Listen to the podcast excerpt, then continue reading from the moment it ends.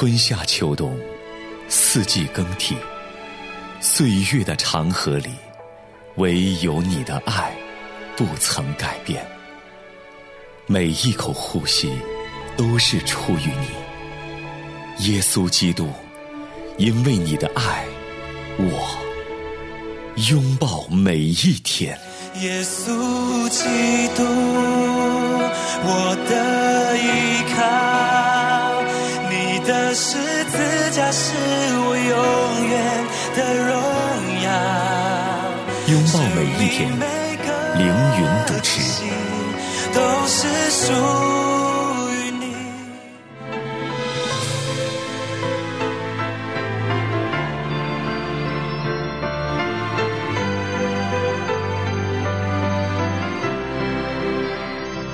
绽放生命的光芒。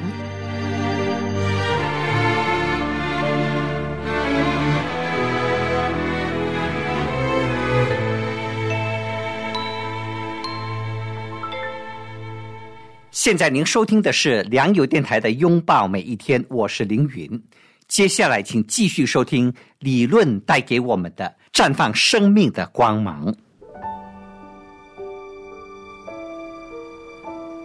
听众朋友，大家好，欢迎收听《绽放生命的光芒》，我是理论。这期的节目，我将继续和大家一起分享属灵伟人王明道一生中伟大的见证。神借着耶利米书一章十七至十九节对王明道说话，所以你当束腰起来，将我所吩咐你的一切话告诉他们，不要因他们惊惶，免得我使你在他们面前惊惶。看哪，我今日使你成为坚城、铁柱、铜墙，与全地和犹大的君王、首领、祭司，并地上的众民反对，他们要攻击你，却不能胜你。因为我与你同在，要拯救你，这是耶和华说的。王明道说，耶利米是神的代表，神的使者，神的口。那些君王、首领、祭司，在人看来是有权柄的、有地位的、有势力的。耶利米与他们反对，从人的眼中来看，无异乎以卵击石，自取祸患。但因为神差遣了他。使耶利米做坚城、铁柱、铜墙，所以他们攻击他，却不能胜他。他们攻击他，正像以血肉之躯去撞坚城、铁柱、铜墙一样，因为神对耶利米说：“我与你同在，要拯救你。”概括一句说，王明道被神呼召，要他秉承耶利米的话语执事。在这一片黑暗、充满混乱和被盗的时代中，神要他担负耶利米的使命，说出神在这时代中所要王明道说出的话。不明白这一点，就不能恰如其分地评述王明道这个神的仆人一生的经历和影响力。翻阅王明道一九三二年七月三日的日记，会注意到，王明道曾阅读万应远牧师所著的《实用讲道术》。王明道从该书得着启发，深知父神实在已经将完美的讲道与著述的恩赐及能力赐给他，召他前往做神所托付的重大工作。就在那一天，王明道谦卑地来到神的面前，承认说：“可惜他因骄纵怠惰、贪爱事物、沾染不义，致不能被神使用，做更美好的工作。此为何等可惜可痛之事！”那一天，他读了万应远的书，受到神的责备，愿意重新向神许愿，将他自己托付父神手中，今后更多的义悲，并勉励自己忠心为主做工，远离不义，又应当注意保守身体健康，以便有健全清洁的身心，为神手中合用的器皿。他这样陈述心愿，在神面前，期望父神悦纳他，保守他。万应远牧师的书供应和帮助了王明道。万应远于1855年10月生于美国的北卡罗来纳州，比王明道大了45岁。万应远11岁时接受了基督，年轻时就被主呼召要他做拆船工作。1881年，万应远被安立为浸信会牧师，接着进入美南浸会神学院读书。在神学院里，他听到从上海回来的燕马泰博士在讲台上呼吁，要有更多人现身到中国做宣教工作。万应元回应了这个呼召。一八八五年，从神学院毕业的万应元带着妻子傅丽兰坐船来到了中国，并在五年后，即一九零六年，任上海浸信大学神学院首任院长。在华期间，傅丽兰不幸逝世，万应元于一九零九年续弦，娶了浸信会的施爱礼牧师的姐姐施美梅为妻。一九二四年元旦，林安德康利在上海邀请基督教各宗派领袖到林氏在虹口的寓所为环球的复兴祷告时，万应远康利也参加了那次的祷告聚会。万应远牧师注意到，王明道因着顺从受尽的真理，受到了为难和逼迫。另一方面，万应远亦注意到，在中国的各地教会必须致力于推行本色化。他欣赏王明道这样的本色化传道人，希望这些华人传道人推动自立、自养、自理、自传。一九三一年一月，主的中仆宋尚杰从福建到达北京，在小报房胡同听王明道讲马太福音二十五章的又良善又忠心的仆人。王明道讲完道，和宋尚杰有交谈，这是两人第一次的会晤。这一年，圣灵在山东平度大大做工，多人的生命得着复兴，许多人将自己的生命重新奉献给主，在山东省的各地浸信会教堂特别蒙恩。一九三一年，柯里培牧师是任山东黄县的华北浸信神学院院长，副院长则为藏天宝牧师。科里培牧师听到神在平度有奇妙的作为。带着数人从黄县到平度视察复兴情况。克里培回到黄县后，向神学院师生述说平度县的情形。神学院上下一致作出回应，师生暂时停课，一起向外传福音。一九三一年五月，黄县的浸信会负责人郭维弼牧师、普奇维牧师、科里培牧师等认同万应远牧师的看法，同意教会要复兴。福音派的信徒必须打破宗教界限，共同兴旺福音。他们做出一个决定，即邀请在北京的王明道南下山东，到黄县讲道。王明道在黄县释放的一系列信息，使黄县的浸信会教堂和神学院得着供应和帮助。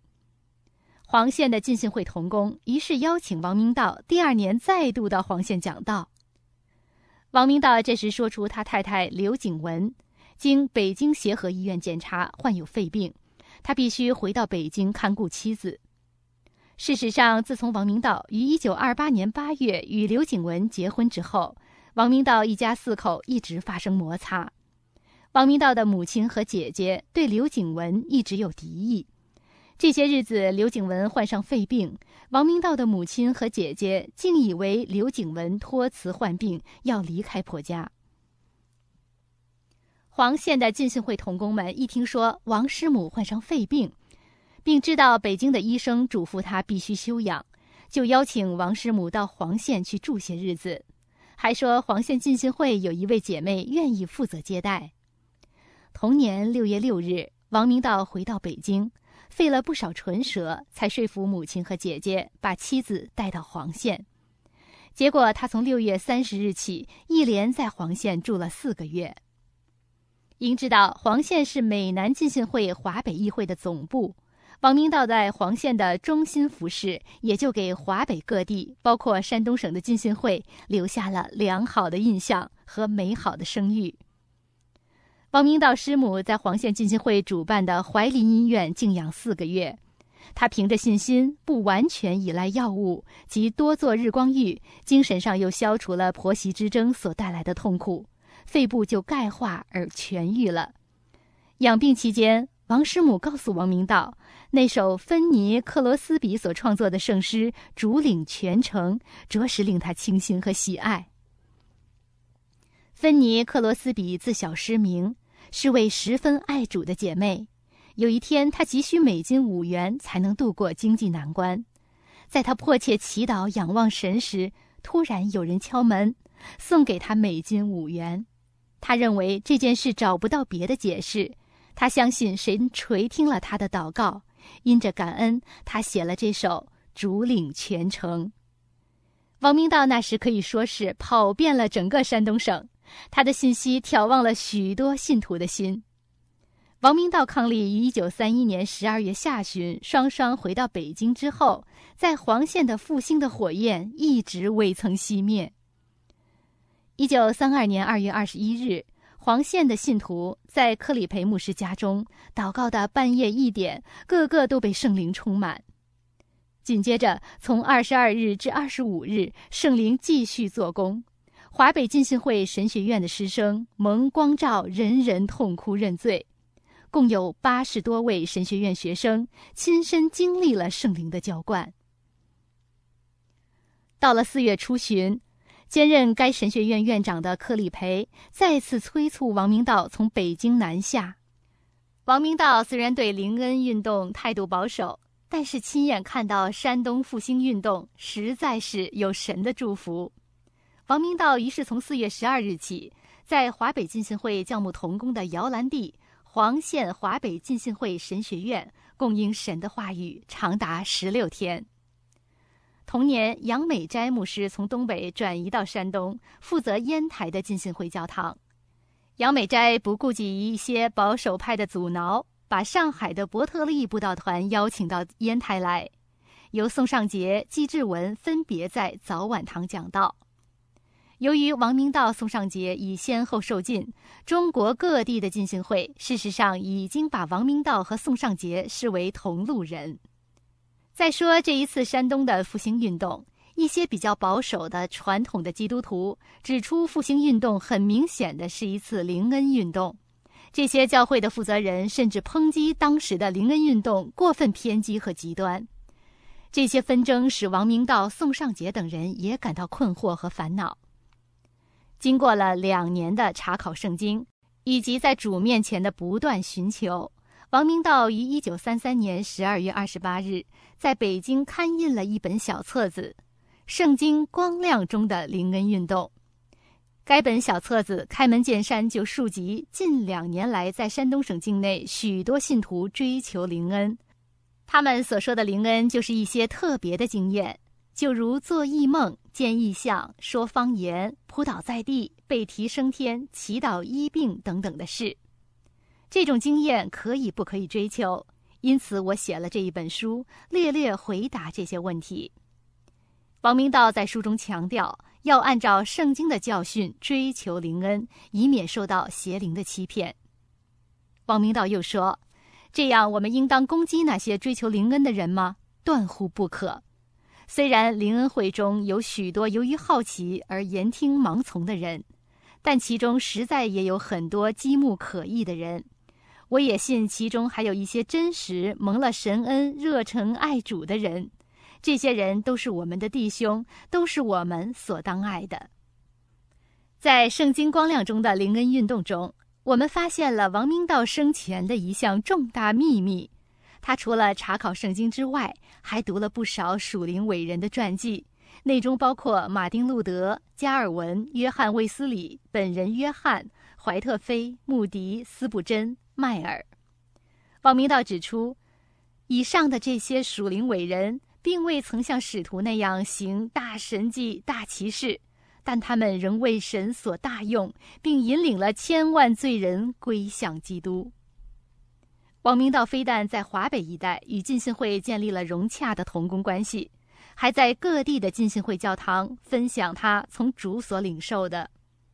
一九三二年十月，王明道更南下广州，于十月四日早上九时到广州培道女子中学讲道。王明道做见证，述说他自幼向往做政治家，稍长又立志做政治家，以及他蒙恩的经过。受着他讲解马可福音第五章，述说主耶稣如何医治被鬼附的人。当时裴道校长是来自美国德州的女传教士屈木玲。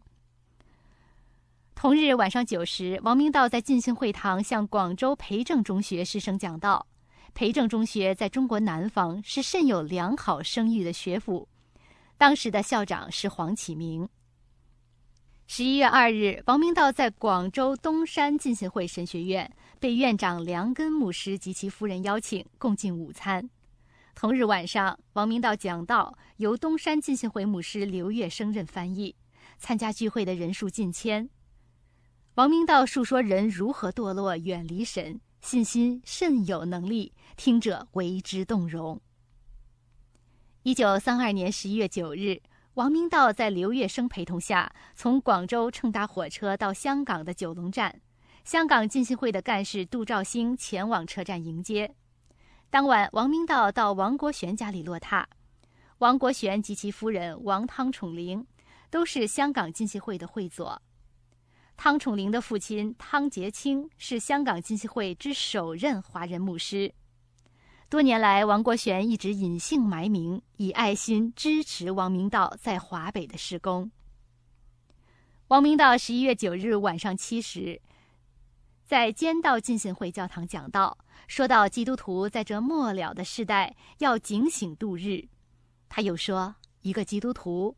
为自己的权利、地位、名誉、享福，无论怎样让步都可以；但为神的真理和正义，为保守自己的信仰和圣洁，为神的使命和委托，为帮助需要帮助的人，却不能有丝毫的让步和妥协。这是我们的主给我们所留下来的榜样，也是我们这做主门徒的人应当学习的。那时候，监道进信会堂的牧师是张文照。王道明在岗期间，又和进信会爱主的弟兄们，包括谭锡天、林子峰等结为知交。特别是与林子峰的交往极其重要。林子峰与王国璇是华南在经济上支持王明道施工的两位主要弟兄。一九三四年十月底至十二月中旬，王明道再度访港。这一次，他与林子峰的关系更趋密切。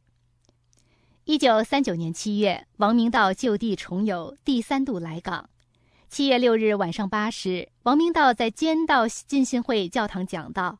那时，张文照已卸任牧师职位，接任的牧师是七年前为王明道在广州和香港担任翻译的刘月生。原来，刘月生自一九三二年任东山浸信会牧师之后。两年后，东山的会友跃增至一千八百人，并荣任全国浸信联合会会长。一九三八年一月，转移香港，应聘为香港坚道浸信会的牧师。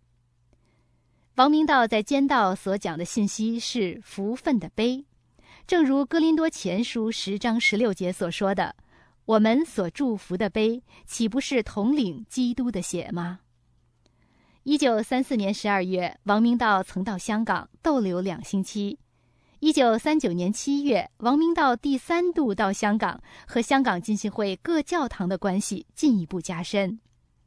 那一个月，尖沙咀浸信会从弥敦道五五二号二楼搬到山林道新堂址，该两千多尺地段是由王国璇捐献。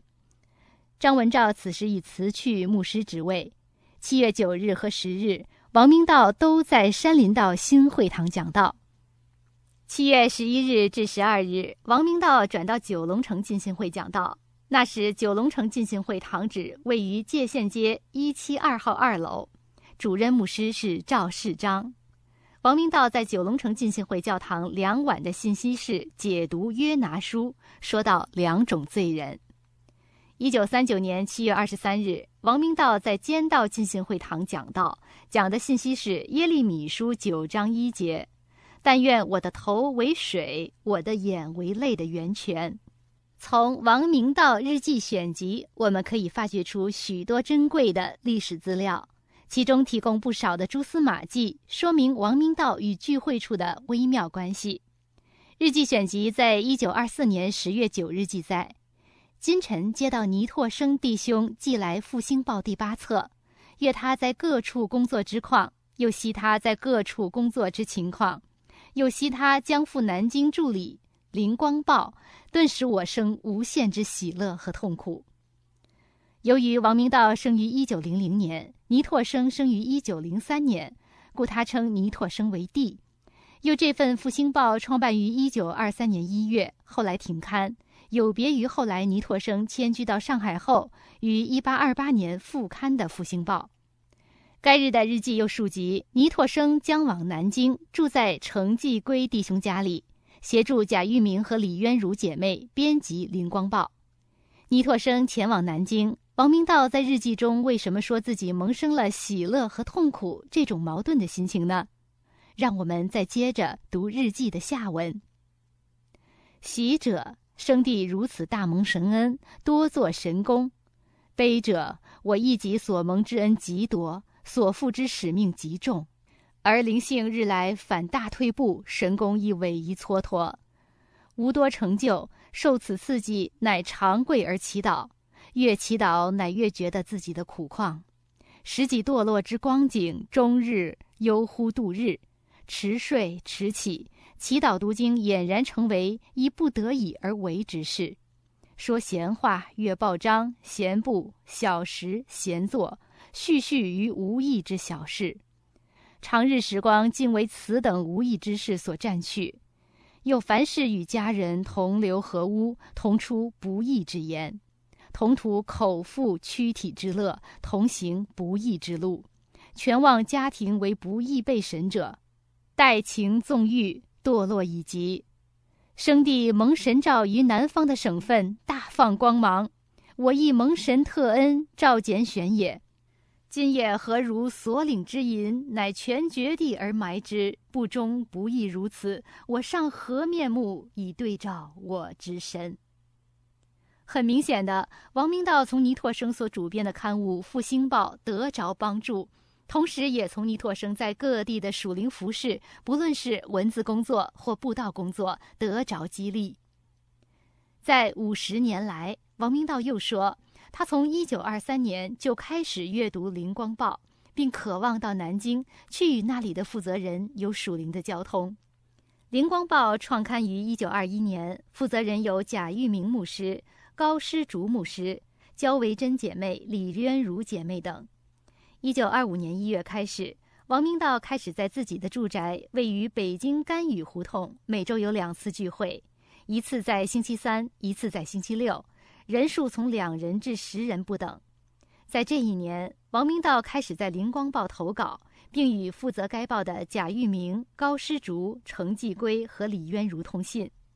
同年五月二十七日，王明道离开北京，乘搭火车往南京，会晤了李渊如姐妹。她后来成为聚会处的负责姐妹。王明道于一九二四年十二月二十八日的日记里述及，他曾以李渊如所著的书送人。说明在王明道的眼目中，李渊如的著作实有属灵价值。一年后，一九二五年五月二十九日，王明道再度前往南京，除了会晤贾玉明、高师竹，并且前往晋德女校拜访在该校任教的李渊如、缪运春两位女士，后来都是上海聚会处的负责姐妹。在两天后，五月三十日。从王明道的日记里可以读到，王明道与倪柝声在信仰上已出现不同的看法，对倪柝声的路线隐约之间已有微词。日记中记载：一时至晋德女校访李渊如女士，与她谈及京中工作状况，又谈及倪柝声君之信仰及为人。末后，我认为李女士为甚属灵，且非心狭之人，乃向她述及一己之信仰。及数点异于他人之处，他所出言颇使我钦佩。他诚然于圣道上深有造诣之人也。在王明道一九二五年六月八日的日记里，看出了两件事：一是长老会出身的贾玉明，在他所主编的《灵光报》表现出其宽阔的胸襟，重视聚会处的倪柝声和王载的稿件的发表；另一方面，王明道读六月份《灵光》。拓生地之与主同死，王载兄之陈庚篇，使我发生无限之愧悔自责。福地切求心灵之奋兴，而觉阻碍迭起于前。虽然复乎，我急需复兴，我必仍求复兴，其于大德复兴而后已。于一九二五年六月至八月中旬，王明道多次会晤李渊如和倪柝声，一直在探讨一件事。王明道在北京的聚会是否纳入聚会处的系统？王明道所着重的点是尼拓生所走的道路是否合乎圣经。主要的分歧是尼拓生要自立宗派，而又美其名曰脱离宗派；而王明道虽然在北京自成一会，却接受各地各宗派的邀请，打破宗派界限，应邀前往讲道。那时，所有的宗派几乎都有一个共同的认识和看法，即王明道在北京的聚会是一个地方性的教堂，无意发展成一个全国性的宗派。王明道在一九二五年八月十九日的日记里，流露出他与倪柝生合作的心意已动摇，并未完全被倪柝生所说服。今日与拓生地谈，他劝我对种种要题再做一番详细之探索。我反复思之，颇然其言。如我有误，则如此可便易之；如我确是，则我当有清楚之了解。如今日之模糊，殊不能长久如此。我深愿今后求父赐我以时机，以智力。返京后，当用专心探索研究圣经，以期了解更深。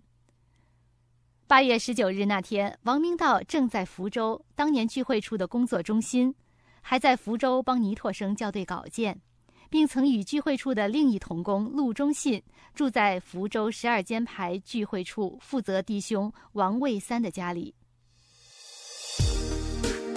听过了今天绽放生命的光芒。亲爱的听众朋友，今天的节目即将结束，感谢您收听今天的《拥抱每一天》，我是凌云，明天我们再相会。